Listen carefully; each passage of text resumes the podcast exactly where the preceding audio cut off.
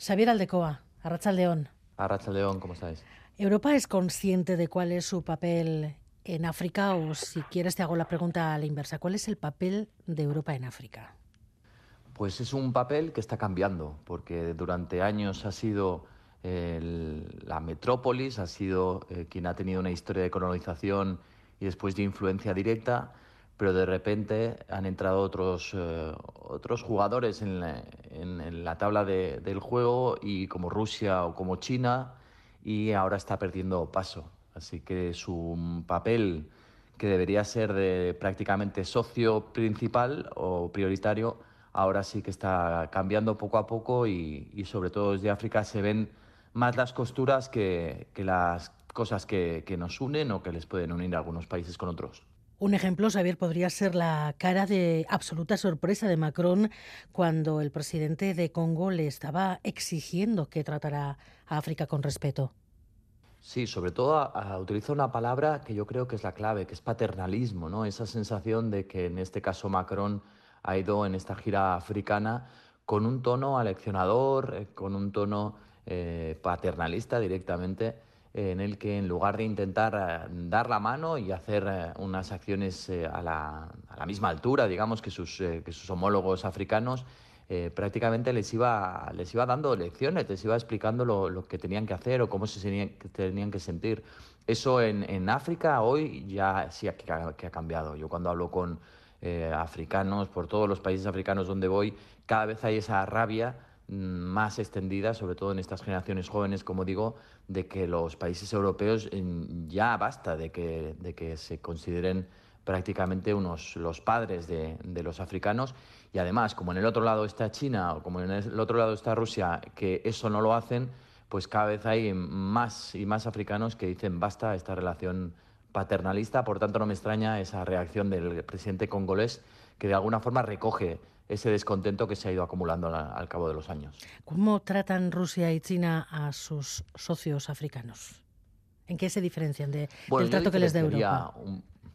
Sí, yo, yo diferenciaría. China, por ejemplo, quiere hacer negocios y eso está clarísimo. Por ejemplo, en, Congo también eh, no tiene esa, esa sensación o esa necesidad de tener que conquistar eh, los, las cuestiones sociales o conquistar al pueblo. Ellos eh, hacen negocios, hacen eh, mm, acuerdos con las élites y no tienen demasiado interés por la cuestión de los derechos humanos. Eso es una cuestión secundaria.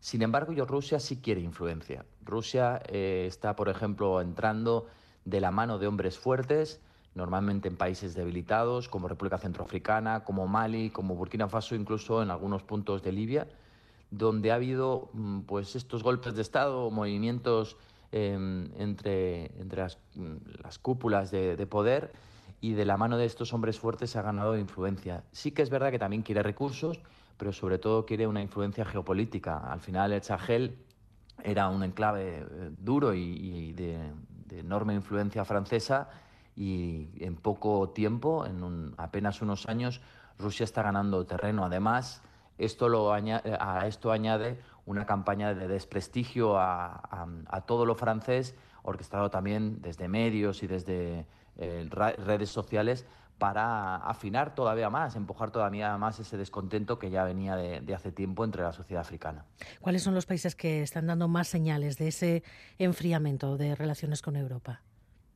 Yo diría sobre todo Mali y Burkina Faso, porque tenemos ahí eh, la, decisión directa de que las eh, tropas francesas abandonen el país, cuando debemos pensar que eran dos países no solo que tuvieron un pasado francófono, sino que eran claves para la seguridad en el Sahel, una zona donde hay grupos yihadistas muy, muy potentes, una región que no está tan lejos al final de Europa Así que eh, yo creo que estos dos puntos son los más preocupantes. Después, por otro lado, tenemos República Centroafricana, donde allí la presencia francesa está, está creciendo mucho. Quizá no, no tiene tanto interés geopolítico, pero allí sí tiene más interés la cuestión de los, de los recursos minerales. Pero quizá yo diría que lo más preocupante es esa mirada mm, hacia Mali y Burkina Faso, donde Rusia sí que está, está tomando músculo. Esa capacidad de influencia de Rusia en esos países del Sahel, eh, decías que eh, ya ofrece algunos elementos preocupantes, pero ¿hacia dónde podría derivar? Pues una expansión, es lo que, es lo que quiere Rusia. Rusia quiere que Francia cada vez eh, pinte menos en esos dos países, quiere controlar toda una región del Sahel que es importante geoestratégicamente, pero, pero también quiere, quiere seguir eh, sumando países.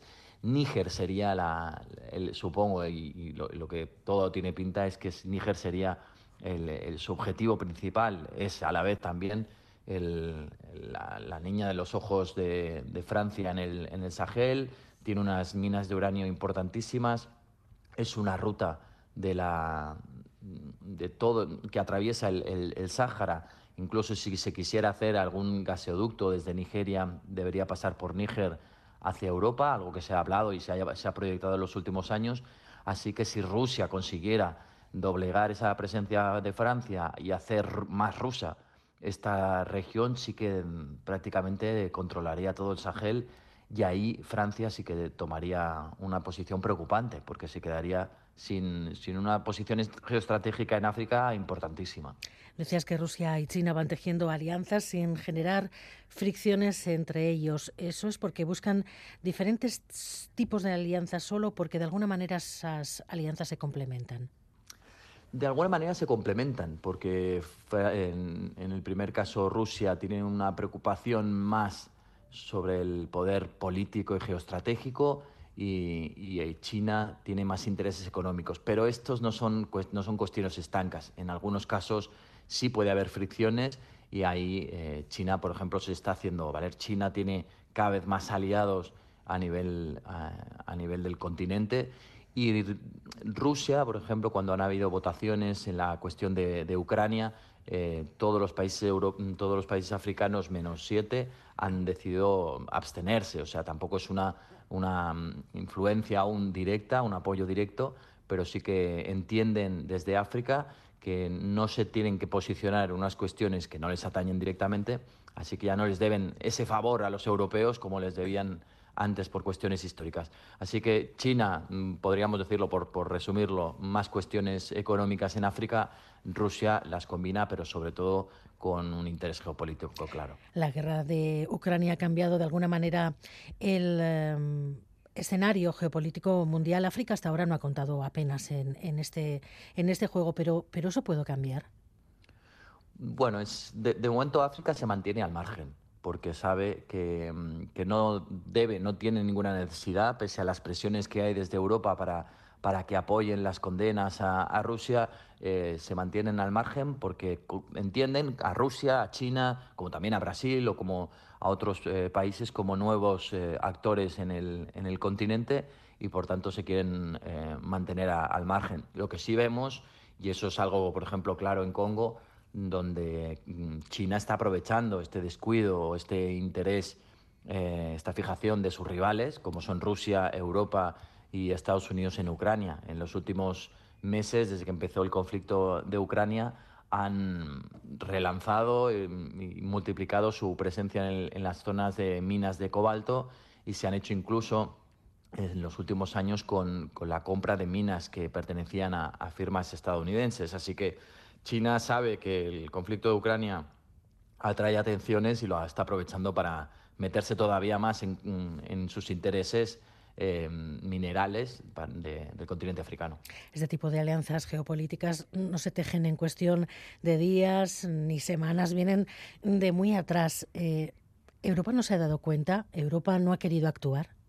Bueno, ha, tratado, eh, decíamos al principio, con cierto paternalismo y la sensación de que África siempre iba a estar plegada a sus, a sus intereses.